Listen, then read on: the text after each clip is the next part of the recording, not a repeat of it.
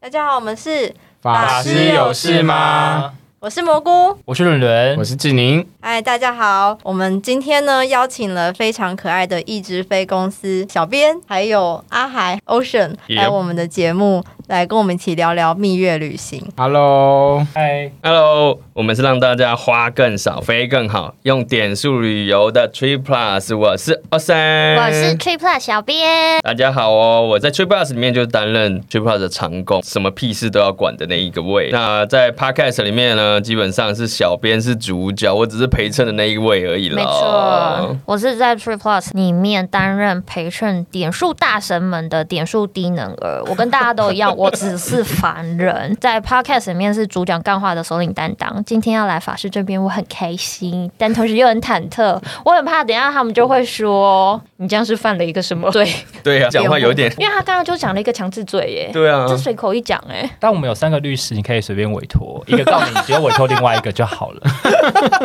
哇哦，好棒哦！今天我们要来聊聊蜜月旅行哦，因为一直飞也是很常帮，不管是各种公司办一些旅行也好，或是订机票也好，尤其以里程点数来换机票，更是他们的专门。那我想请问大家，是不是都有去过蜜月旅行嘞？没有，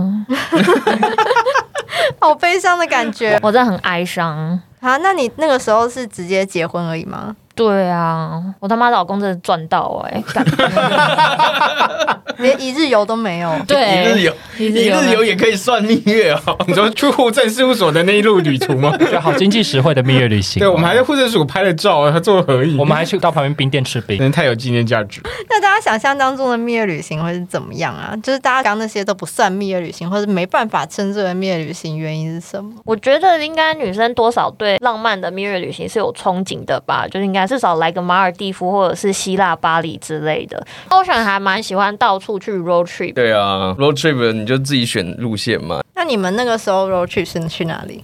蜜月的时候，二十二天，其实还蛮长的时间，都是 road trip，在德国就狂开了三千多公里，耶。哇，对哇啊。塞，其实没有很浪漫的海景，因为只有湖景啦，嗯我们都去湖边而已，这样子。其实真的没有待在什么市区，耶所以它路上几乎都是乡间小路，然后你就一直开，一直开。一直或开者是野生动物吧。野生动物，没错，非常棒。有遇到什么特别野生动物吗？ 野生动物哦，我想想看哦，我认不太得哎。是不是像那没种见过北的海道一样，就是可能旁边会有警示对啊标语说小心熊啊，小心熊，小心鹿啊，小心各种动物啊。 对啊，他会说动物会出没，要小心这样子。晚上有时候你就看到眼睛，对啊哦，，眼睛反光。你就看到哦 shit，就是 怎么一群盯着你啦，蛮有趣的。我觉得我不会想要跟你去蜜月旅行 哎、那洗澡怎么办？啊，洗澡对啊，你们不是 road trip 吗？ road trip 我们还是住旅馆啊，住酒店、啊。哦，我以为我以为那个刚刚惊讶的表情说啊你有洗澡，我们是去蜜月旅行，不是客难旅行 啦，拜托。他还是有住酒店啦。对啊，那就好，真的不是什么住露营车就好。没有没有，哎、那志宁或伦伦，你们对于蜜月旅行有什么想象吗？因为你们还没有去过，对不对？我觉得可能要有湛蓝的天空，然后清澈的海水，跟就是舒服的沙发。沙发沙发对沙发我想要把沙发就搬到海滩上，然后在那边躺 着。？还是说我们就在家里面后面弄个布幕就好了我觉得这个布挺幕省自己钱踢的。上那我要去。指定要就是那个蒂芬尼 蓝，我觉得你戴个 VR 眼镜哦好不好我一直在想，就是带个 VR 躺在沙发，那志宁呢？我觉得我可能要先脱离单身，我比较容易这件事。对，我的小目标可能先脱离单身，才能去想绿叶旅行。一步一步来。但我觉得得真的就是大家想去海边这件事，我觉得真的蛮浪漫的。怎么越讲越悲伤的感觉？耶讲一讲好像都我一个人去的感觉。偌大的双人床，我觉得今天要聊这个话题是还蛮感伤的，而且我就是为了要聊这个话题，因为我本身是没有去蜜月旅行。老公，你有在听吗？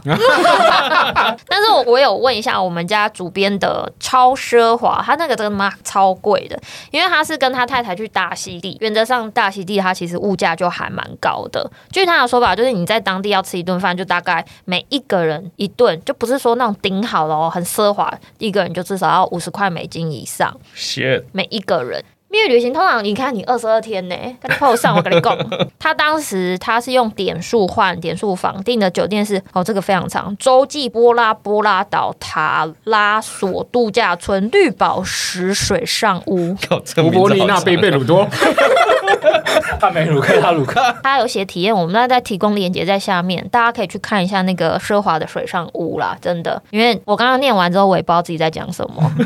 所以它是非常非常高级的一个地方，就对了。对它那个房间，因为它是水上屋，现金价每一个晚上是至少要一千美以上。哇，不错。那他们是大概住几天呢、他们住三天，我记得他有换到三天。他说他很幸运，因为这一间他其实原则上要用点数换，也很难换。但是他我不知道，可能提供跳拱廊吧，反正他就他就换到了。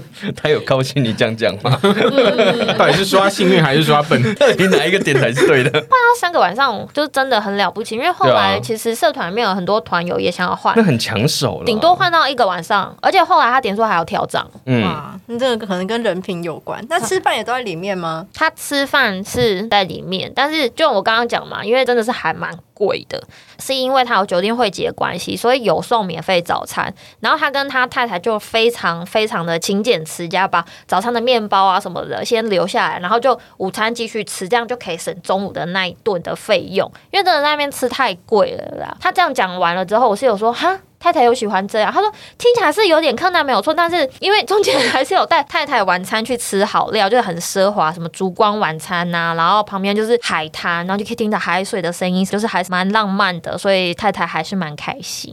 也是蛮合理的啦。饭店有时候早餐真的很多，中午都会吃不啊下。没错，所以像 Ocean 的 road trip 是从哪里到哪里啊？我那时候去德国，从法兰克福，然后开到奥地利，然后再从另一条路线再开回法兰克福，三千多公里。所以这一趟其实没有什么太浪漫的地方，只有比较困难的地方。而且我很惨，其实我本来有机会变成是今天要谈的主题的主角、诶，因为我那时候一到法兰克福下飞机的时候，走了很远的路，因为二十几天嘛，有行李两大箱，然后拖很累，我老婆就跟着我一路拖拖拖拖拖，记得走了应该有半个小时才到那个 rental center。半个小时，嗯，那不知道为什么，刚刚我的航厦可能在另一边吧，然后那个你知道 rental center 都在某一个航厦的底我部这问样一走。个我们 Trip Plus 一定会问的一个重点：你们搭商务舱吗？那时候当然是搭经济舱 啊，那时候他妈的，阿包到今天还跟你在一起，真的是 hockey 呢 hockey 呢，解真爱啊，真真的的啊啊，那时候还经常搭国航、欸， ！Oh my 我 god！ 就是求便宜而已。那个时候还没有踏入这个圈子，就只知道便宜，你知道吗？就很惨啊。那拖到那边，你知道走了那么久到那边就算了，终于到了，然后要拿车，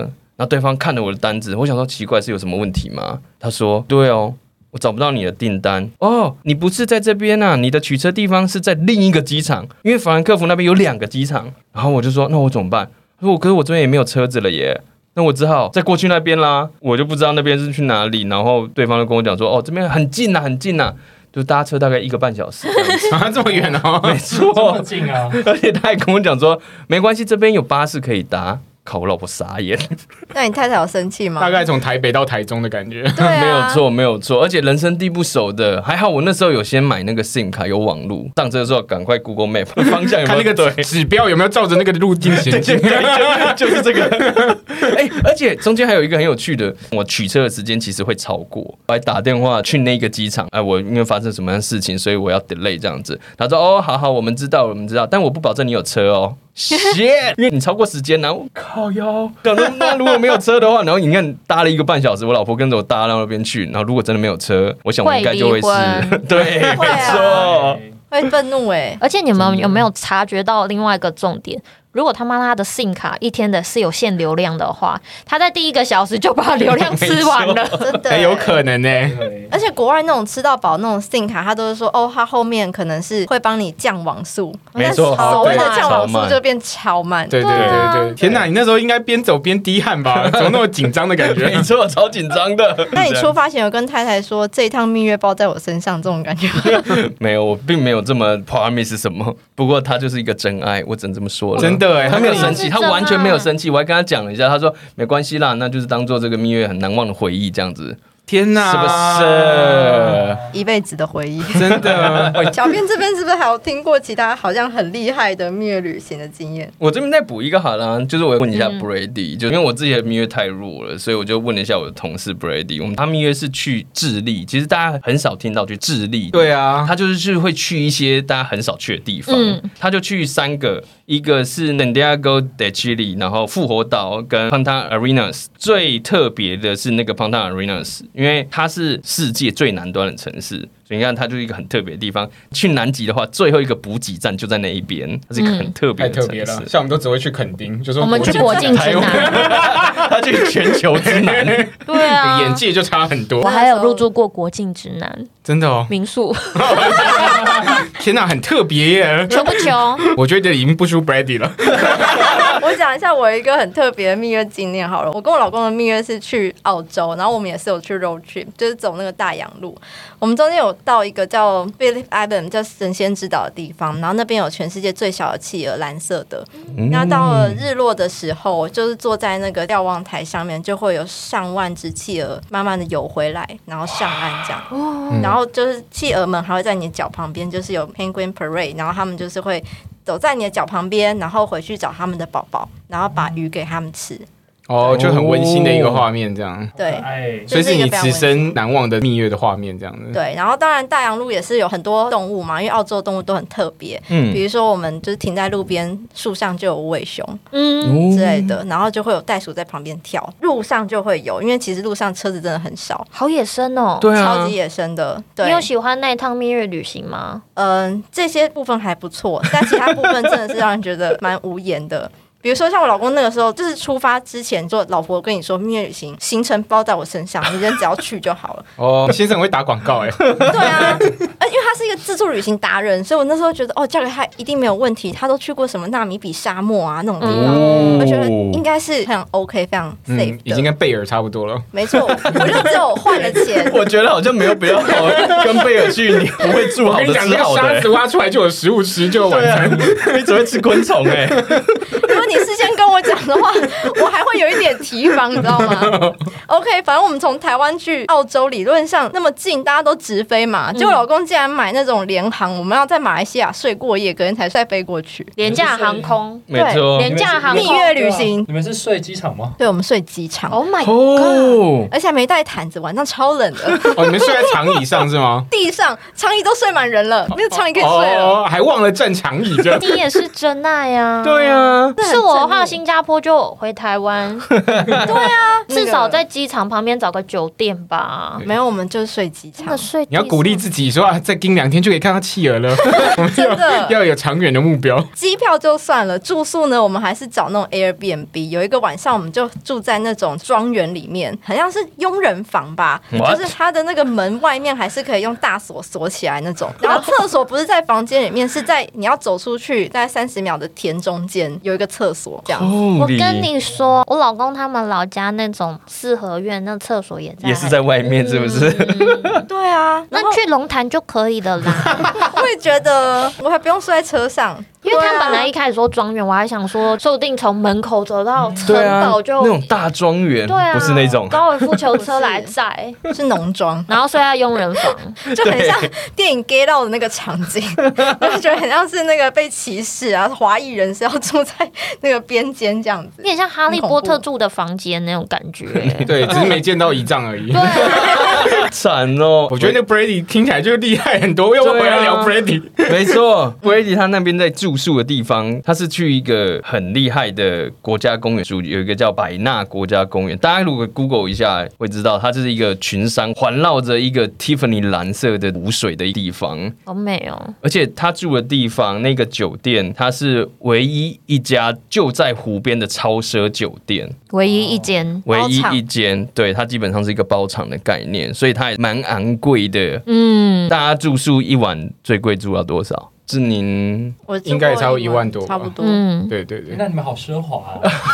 伦伦，你是 我我大家都住一晚两千块就已经很高级耶 一晚两千吗？我告诉你，其实那一边也是一晚两千，蜜月嘛，两个人两个人头两千没错，但是它的单位是美金就是了。哦哇，那包三餐，对，哦，它是包三，你知道为什么要包三餐 吗？不包也没地方吃。啊美金的城市，我听 b r a d 讲说，可能开车要四五个小时，所以他一定是包你三餐看好了。远哦，没错，所以它真的是一个荒芜的地方，但是它是非常非常美的一个地方。嗯这种就算是酒店耍费行程，对不对？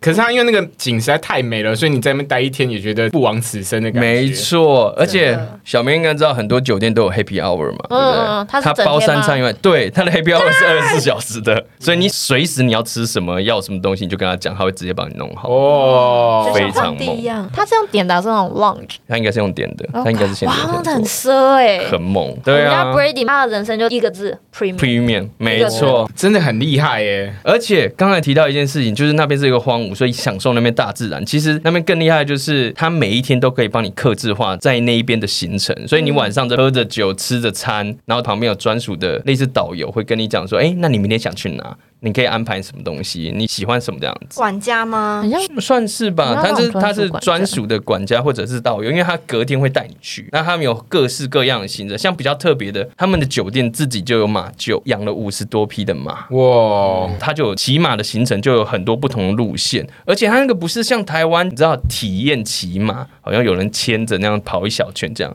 不是，伯迪是说他会带你去跑，会去野外，会过小溪的那种，你知道吗？跟那种台湾的差很多的、哦哎、，那很累耶！应该是蛮累的啦。我跟你讲，骑马真的炸累的。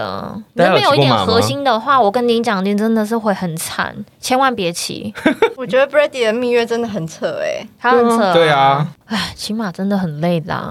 好了，如果嫌骑马累的话，其实它那边有各种可以选，就像他也提到一个也是很猛的，因为旁边是国家公园嘛，有群山环绕，所以你就想想看，他会带你去各种的步道去走，风景很漂亮就算了，你走到山顶，带你去的导游他是先摆好餐具，他帮你铺好，然后拿出热水壶。泡泡面，因为很冷。没有这么 low 好不好？是高汤，哦，高汤，没错。不然你就在那个山顶上走到那边冷冷的，然后他就给你热汤喝。我刚刚就在想象高级的说，如果他们就是在野外，对不对？也不是在野外，就是出去 出去跑行程的时候，就说啊按扣，然后那个专属的管家马上就拿出毛毯把你裹住，会这哦么夸张吗？哦不是从后面抱住你？对，我想说，那蜜月是好的吗？要看抱的人长得怎么样。我记得我看照片，那个导游蛮帅的。 Brady 可能会脸色不太好。对，对啊，就除了山上以外，为什么那个湖水会是 Tiffany 蓝？就是因为它是从冰河融化流进来的水，所以它还有看冰河结冰的那那一种行程，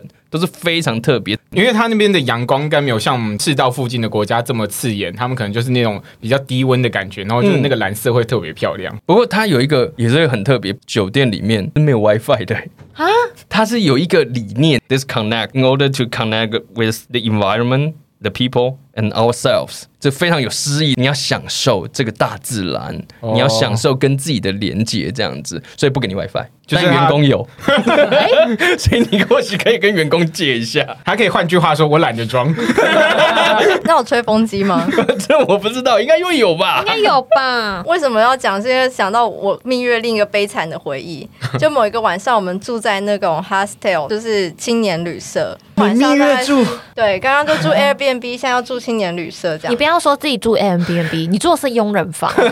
Sorry，我错了。然后晚上大概就是十三、十四度吧。洗完澡以后，头发都很湿，然后我头发很长嘛，要找吹风机，没有吹风机，整家旅馆都没有吹风机。然后我老公就说：“哎呀，你大概就头发擦一擦、啊。”我想说。等久一点就会干崩溃好不好？立刻跟他生气。我觉得超自然的耶，超自然风。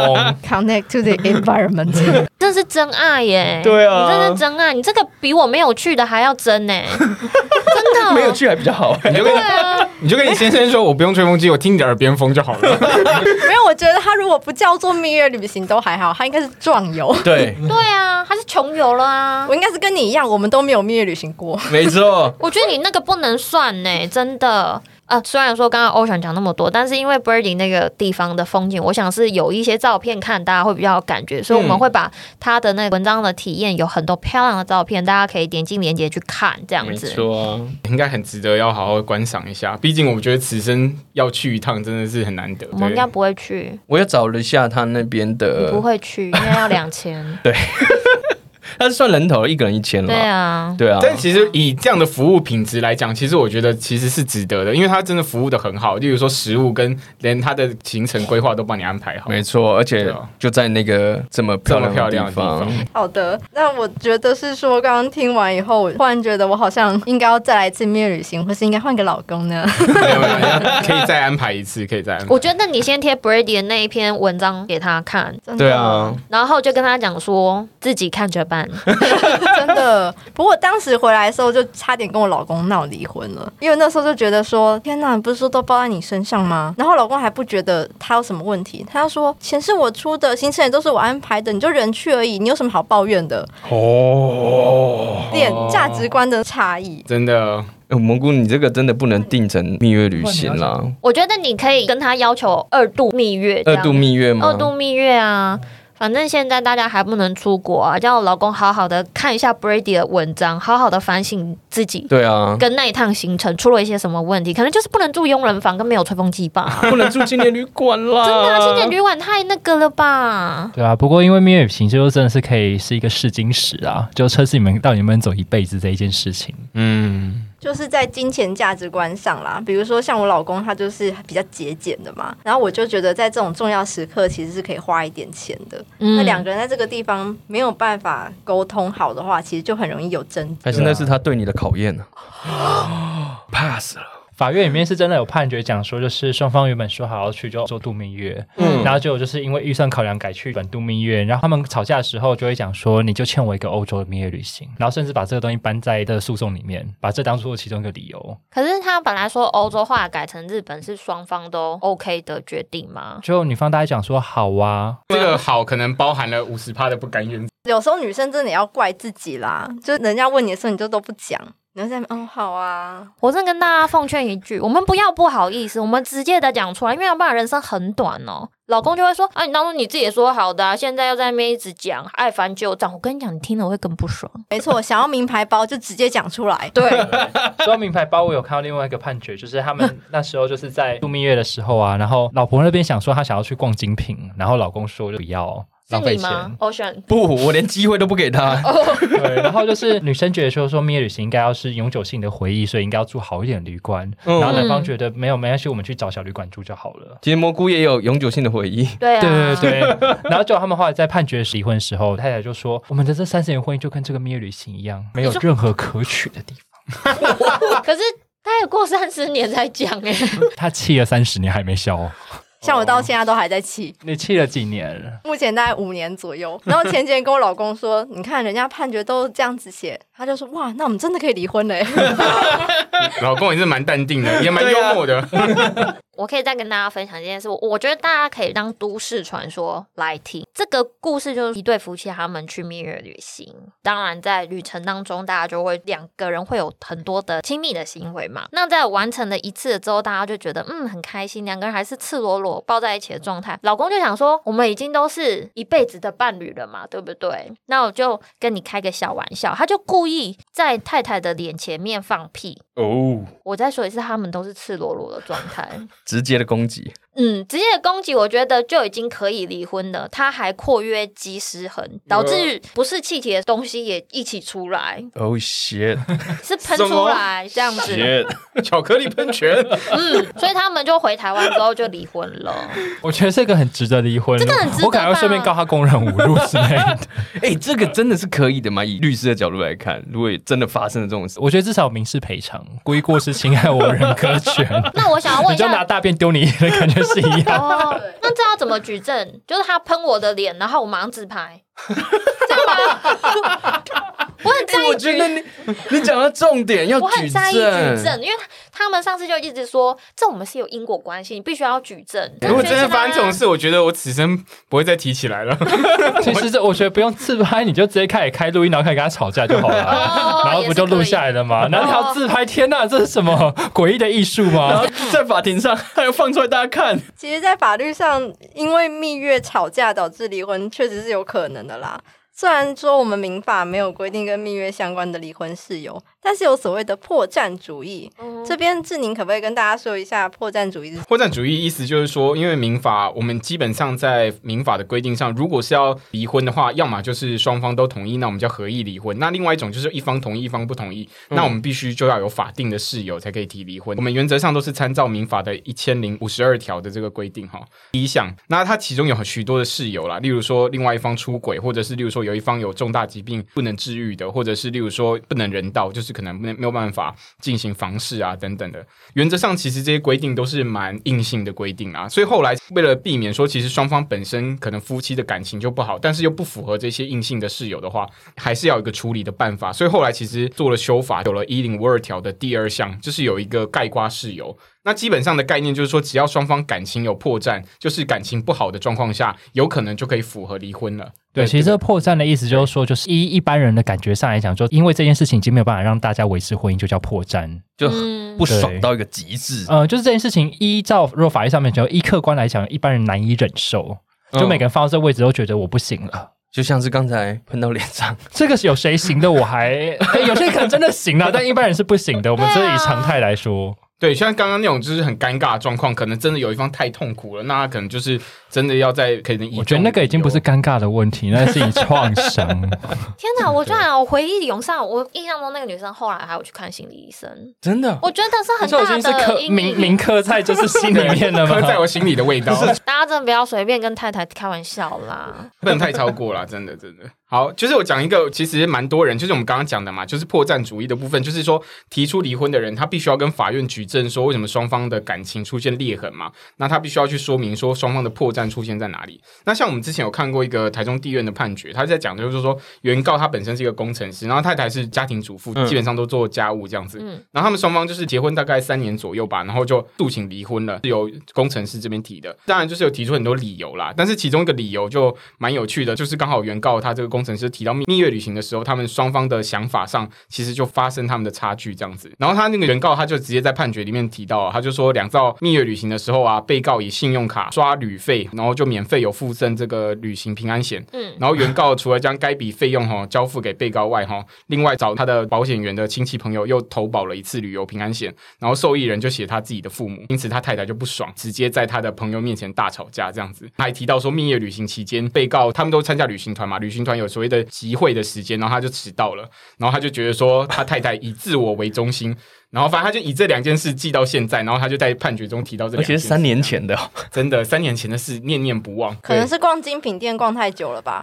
对对之类的我觉得它的争点在于，受益人竟然是写爸妈，不是写太太。哦 买两份不是问题。对，嗯真的，但都要是我的，对啊，但你怎么才可以死干死嘛都有价值。我觉得这太太真的很愚蠢的，你们两个就要一起去的啊！两个人都死的话，那钱要谁领？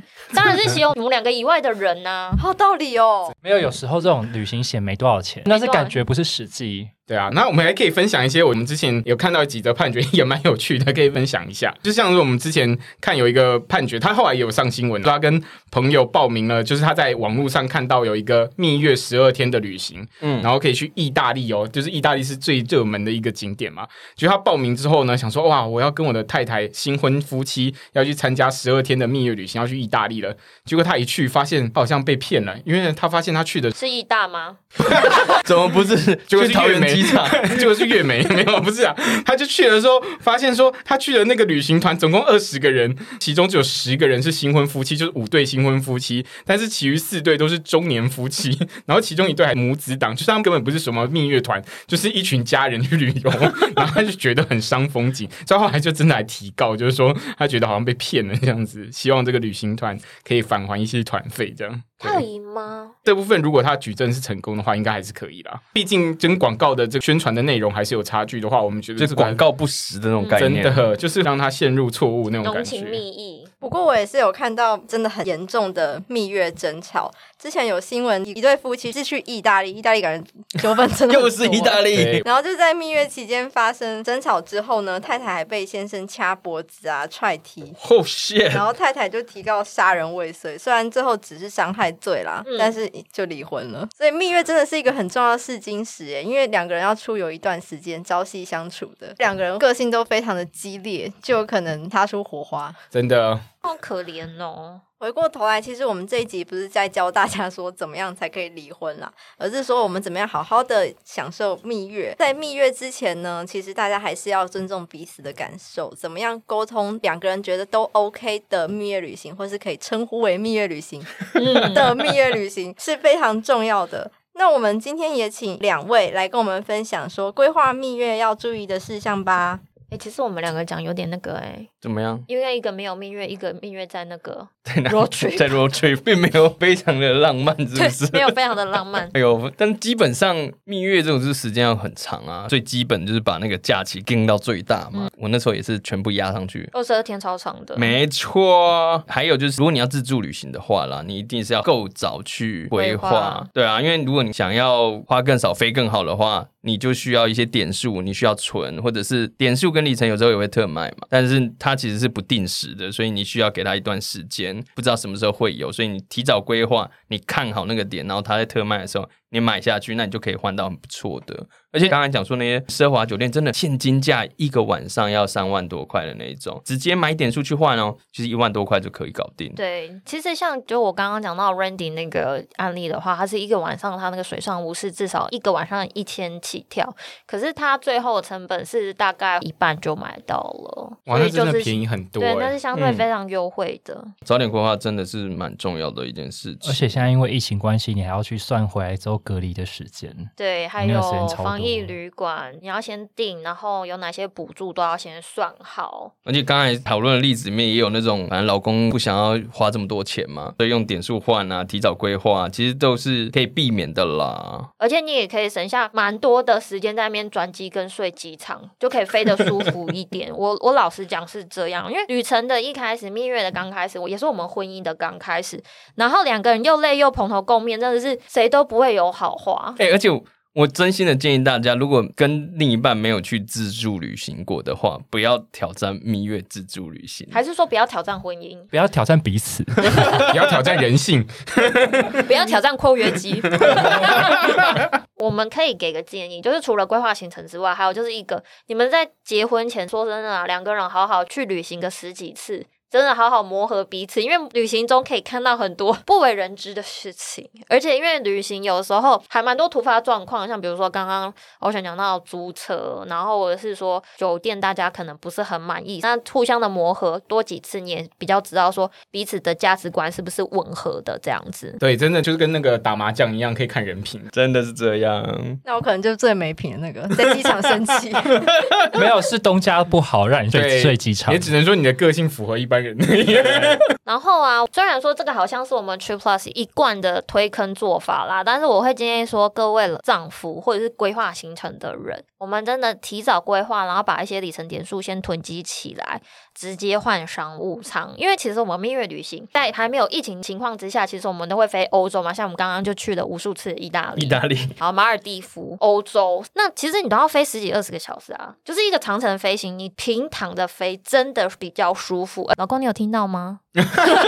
老公，老公听到吗？我先从直飞就可以 了，标准好你的啊低。要求好卑微哦直飞跟不是联航好不好？我们多一个，我不求能够躺平，我只想要脚可以伸 直。 有点想把你擦眼泪的感对觉。啊，好太可怜了。然后还有刚刚我们有提到一个案例，又说老公觉得在蜜月旅行不要花那么多钱在住宿上面。对，的确没错，一趟旅行当中，机票跟住宿的部分就是花最多钱的地方。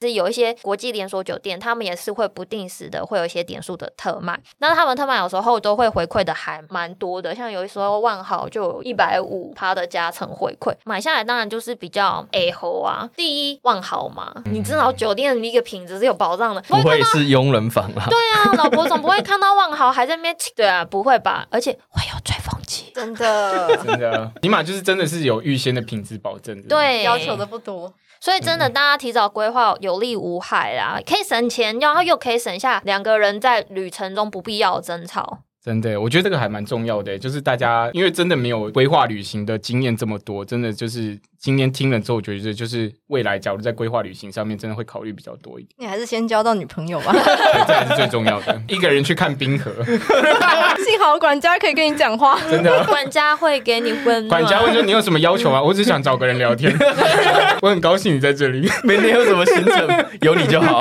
哦，太棒了！哎、还有一个，我觉得这是我自己个人的切身之痛啊，就是我就是还没有蜜月就怀孕了。那你知道怀孕其实就是很不适合飞行，哦，是其实前期跟后期。那当然说，你如果中期要飞出去，如果你要当这个勇士的话呢，是可以的。那我建议你可以先找你的妇产科医师，请他帮你衡量，然后开适航证明给你。因为有时候航空公司可能会觉得说啊，你多巴多我们唐安内啦什么，可是你有那个医师的适航证明的话，他是会让你上飞机的。